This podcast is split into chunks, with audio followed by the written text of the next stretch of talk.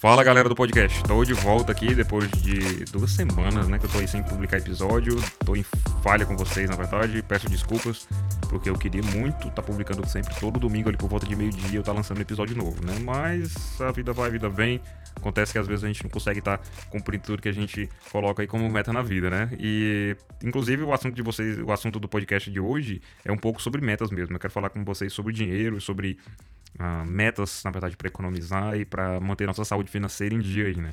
Dinheiro aí que é algo que quase ninguém fala sobre isso no mercado, né? Todo mundo tem um pouco de, de receio, um negócio, um tabu e tal. Quem é de nós aí que não esconde, né, na verdade, até dos familiares dos amigos, né? Tá aquele tio ali no almoço de família no domingo, ele pergunta quanto é que você tá ganhando com fotografia, você fala que faz 800 reais por mês, mil reais por mês, ele esconde o jogo, né? Não quer dizer a verdade, tem um pouco de receio com relação a falar sobre dinheiro, né? O que é natural mesmo, a nossa sociedade é meio que assim mesmo, né? Cheio de tabu com relação a quanto ganha, quanto gasta, com o que tá gastando e tal. Mas nesse episódio eu quero falar com vocês e compartilhar algumas dicas né, de como eu faço e o gerenciamento da minha grana e até como eu invisto parte dele, né? Ah, primeiramente, eu tenho que dizer para vocês que eu não sou nem especialista em finanças nem nada, né? Sou apenas um fotógrafo aí sem dívidas e que tô conseguindo, né? Pagar todas as minhas contas, comprar bons equipamentos, pagar todos os álbuns da encadenadora à vista e ainda sobra uma graninha ainda para investir aí pro futuro, né? Então, quero que vocês aproveitem o que eu tenho para dizer aqui, passar esse episódio e usar aquilo que você concordar e achar interessante, né? E se quiser também manter essa discussão, tá os links aí na descrição, você pode encontrar minhas redes sociais, de repente a gente pode conversar e trocar uma ideia por lá, que eu tô sempre muito aberto, né? Para começar, vamos falar aqui sobre como cobrar, né? Como cobrar o nosso trabalho, né? Isso é bem difícil de ensinar porque cada um tem um jeito de julgar como ele se encontra na carreira, né? Em que mercado ele tá, qual público ele quer atingir, quanto ele precisa ganhar para o negócio dele funcionar, né? Cada um vai ter uma meta, vai ter um, um jeito certo, né? Mas nem todo trabalho deve ser pago com dinheiro também, né? Você precisa avaliar se determinado trabalho pode trazer alguns dividendos no futuro e de repente investir seu tempo e expertise naquele que vale a pena e não somente em troca por dinheiro, né? Por exemplo, eu acho que é muito útil você, às vezes, trabalhar de graça para um tipo de cliente e conseguir um portfólio interessante que depois vai te trazer algum fruto financeiro no futuro, né? E, mas assim, eu já gravei até um vídeo no YouTube, né, sobre como é, quanto eu cobro para fotografar casamentos. Você pode querer assistir também, basta pesquisar lá quanto eu cobro para fotografar casamentos e colocar Arthur Rosa, que eu acho que vai aparecer esse vídeo, né? E assim, o recomendável, na verdade, é que você coloque todas as suas despesas no papel, né? Não só as despesas que você tem fixas ali, né? Como as despesas de energia, de internet, de gasolina, enfim, tudo que você gasta para gerir seu negócio, como também aquelas despesas com investimentos em equipamento, né? Porque afinal de contas, um equipamento, por exemplo, uma câmera dura em torno de 5 anos. Então, eu acho que o ideal é você dividir o valor dela ali por 5 anos mais ou menos e ver qual o custo mensal daquela câmera, para daí então você definir quanto é que você precisa ganhar por mês para cobrir o investimento desses equipamentos e você ter essa grana lá na frente para quando você precisar trocar você conseguir investir esse dinheiro de novo, né? Claro que é meio complicado calcular isso, principalmente no começo, né? Que você não pode cobrar muito, porque se você cobrar muito você acaba explotando os clientes.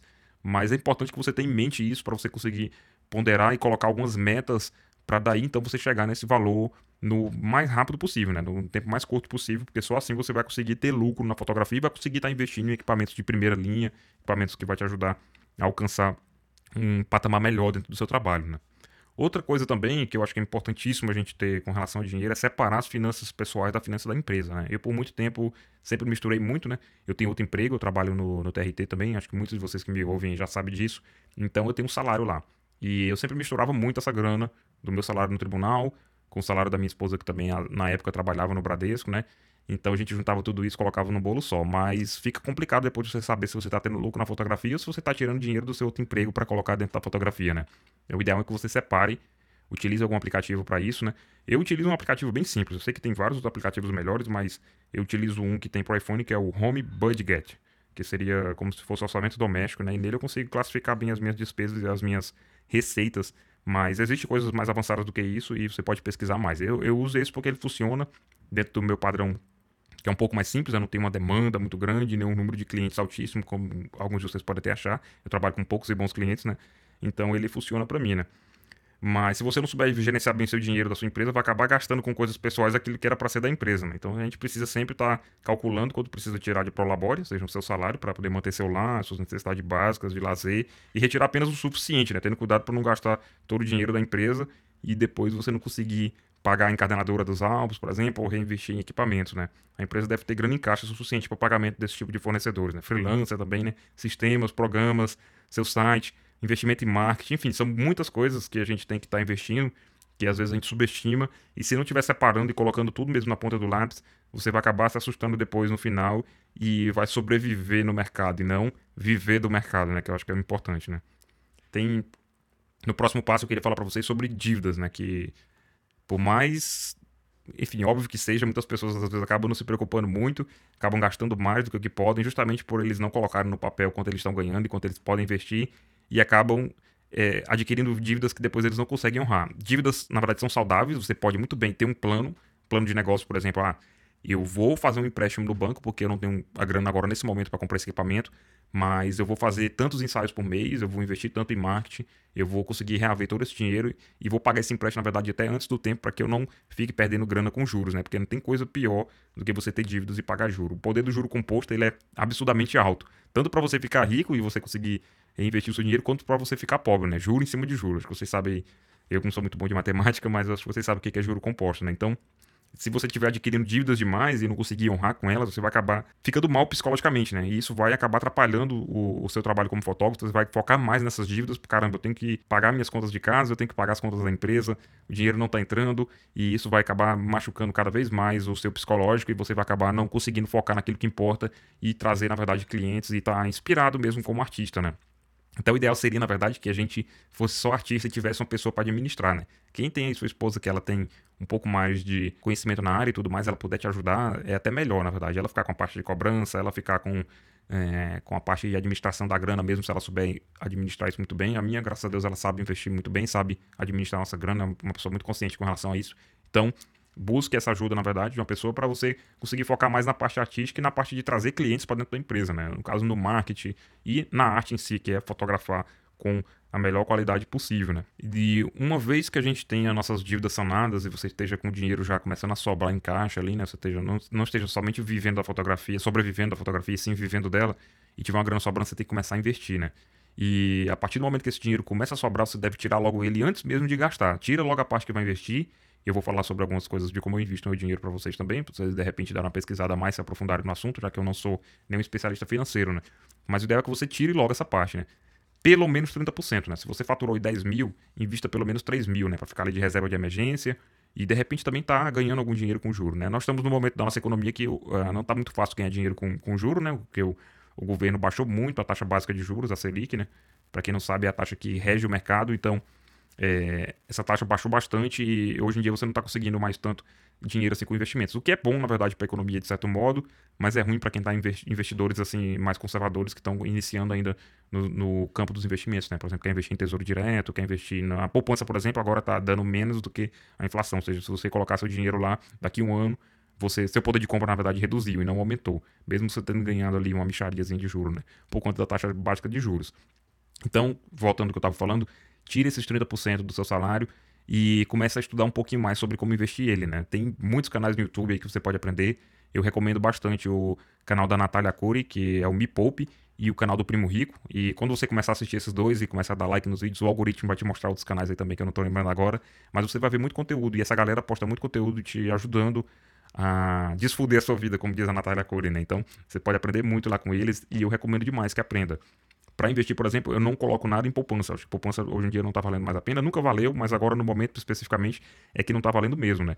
Então eu utilizo uma corretora de valores, o nome dela é XP, XP Investimentos, mas existe várias aí, outra, várias outras corretoras, inclusive se você for assistir o canal do Primo Rico, ele vai indicar, acho que é a Rico, deve ser a corretora dele, ou que ele tem sociedade, enfim, não sei. E a Natália indica outra, mas eu utilizo a XP. Qualquer uma delas, na verdade, vão ser bem seguras. Até 250 mil, a maioria dos investimentos vai estar coberta pelo fundo garantidor de crédito. Ou seja, se você investiu 250 mil, por acaso o banco que você estava investindo quebrar, você vai ter esse dinheiro reavisto aí pelo governo. Reavido? Reavisto? Não sei. Enfim, esse dinheiro vai voltar para sua conta porque tem esse fundo garantidor de crédito aí no valor de até 250 mil reais, né? Mais do que isso aí já não, não é nada garantido, né? Mas é, por que uma corretora? Porque o seu banco, na verdade, se você for investir, por exemplo, pelo Banco do Brasil, o Bradesco, eles não oferecem bons títulos para quem, para pequenos investidores, né? Eles guardam esses bons títulos para grandes investidores, ou seja, pessoas que vão investir bastante grana mesmo, a partir de um milhão, sei lá, meio milhão de reais. E mesmo para esses grandes investidores, você, eles numa corretora de valor, eles vão conseguir um, investimentos melhores. Já na corretora, como a XPI, por exemplo, você tem acesso a uma carteira de investimentos maior Você pode investir na bolsa, você pode investir em tesouro direto, tudo muito mais, fácil, mais facilmente do que com seu banco e com acesso a bancos pequenos. Então você vai conseguir taxa de juros melhores. Um banco pequeno, por exemplo, ele pagando empréstimo, ele paga muito melhor do que a Caixa Econômica pegando empréstimo com você. No caso, no CDB, por exemplo, que você, quando você compra um título no CDB, você está emprestando dinheiro ao banco para ele reemprestar esse dinheiro para outras pessoas. Entretanto, é, eu, a Caixa Econômica não paga tão bem assim quanto um BMG da vida, por exemplo, ou o Banco Indusval, sei lá, tem vários bancos pequenos que pagam bem melhor. Né? Então é muito recomendável você estar tá investindo grana já com, com a corretora. Quanto você precisa para começar com a corretora? Eu recomendo que você tenha pelo menos aí uns 10 mil reais, comece com uns 10 mil reais mais ou menos.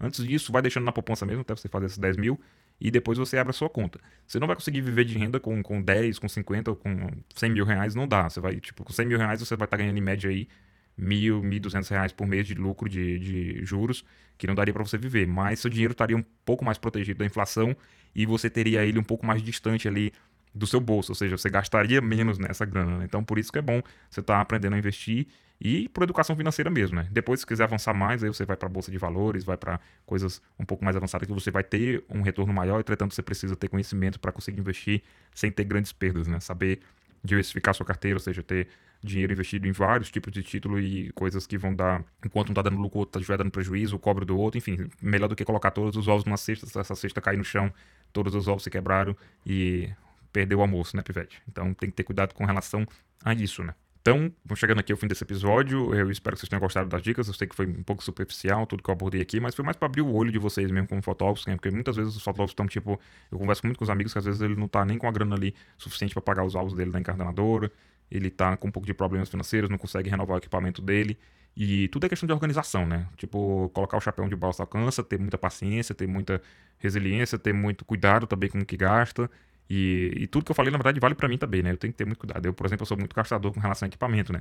Gosto de comprar equipamentos de qualidade, coisas que vão me trazer um prazer, na verdade, nada de fazer, que, mas que não me dão nem retorno financeiro, né? Tipo, tudo que eu invisto aqui no podcast, por exemplo, e no canal do YouTube, não me retorna nem, nem nada, na verdade. Não, não paga nem a energia que eu gasto do ar-condicionado que eu preciso ligar para gravar o podcast e o, e o coisa. Mas o prazer, na verdade, de estar tá fazendo, de estar tá aprendendo também para ensinar vocês e de estar tá dividindo esse conhecimento com vocês e estar tá recebendo feedback também, que alguns de vocês aí estão através de reviews lá no iTunes, através de comentários no canal do YouTube. Enfim, todo o apoio que vocês dão, é, na verdade, é um grande motivador. Obviamente, ninguém vive só disso, né? Como ninguém vive só de amor, mas motiva você a continuar criando. Então, eu agradeço demais também a participação de vocês, de todas as formas que vocês possam participar porque me motiva a continuar criando e quem sabe um dia isso venha trazer algum retorno financeiro, né? Mas eu tenho que ter cuidado, obviamente, com os investimentos para mim não passar do limite e estar tá gastando aí mais do que o que eu estou ganhando e começar a ter prejuízos e problemas financeiros que vão realmente me levar a ladeira abaixo aí, né, galera? Pois é, vamos chegando aqui mesmo ao fim. Muito obrigado por ter me prestado seus ouvidos aí até agora e um forte abraço, galera, e a gente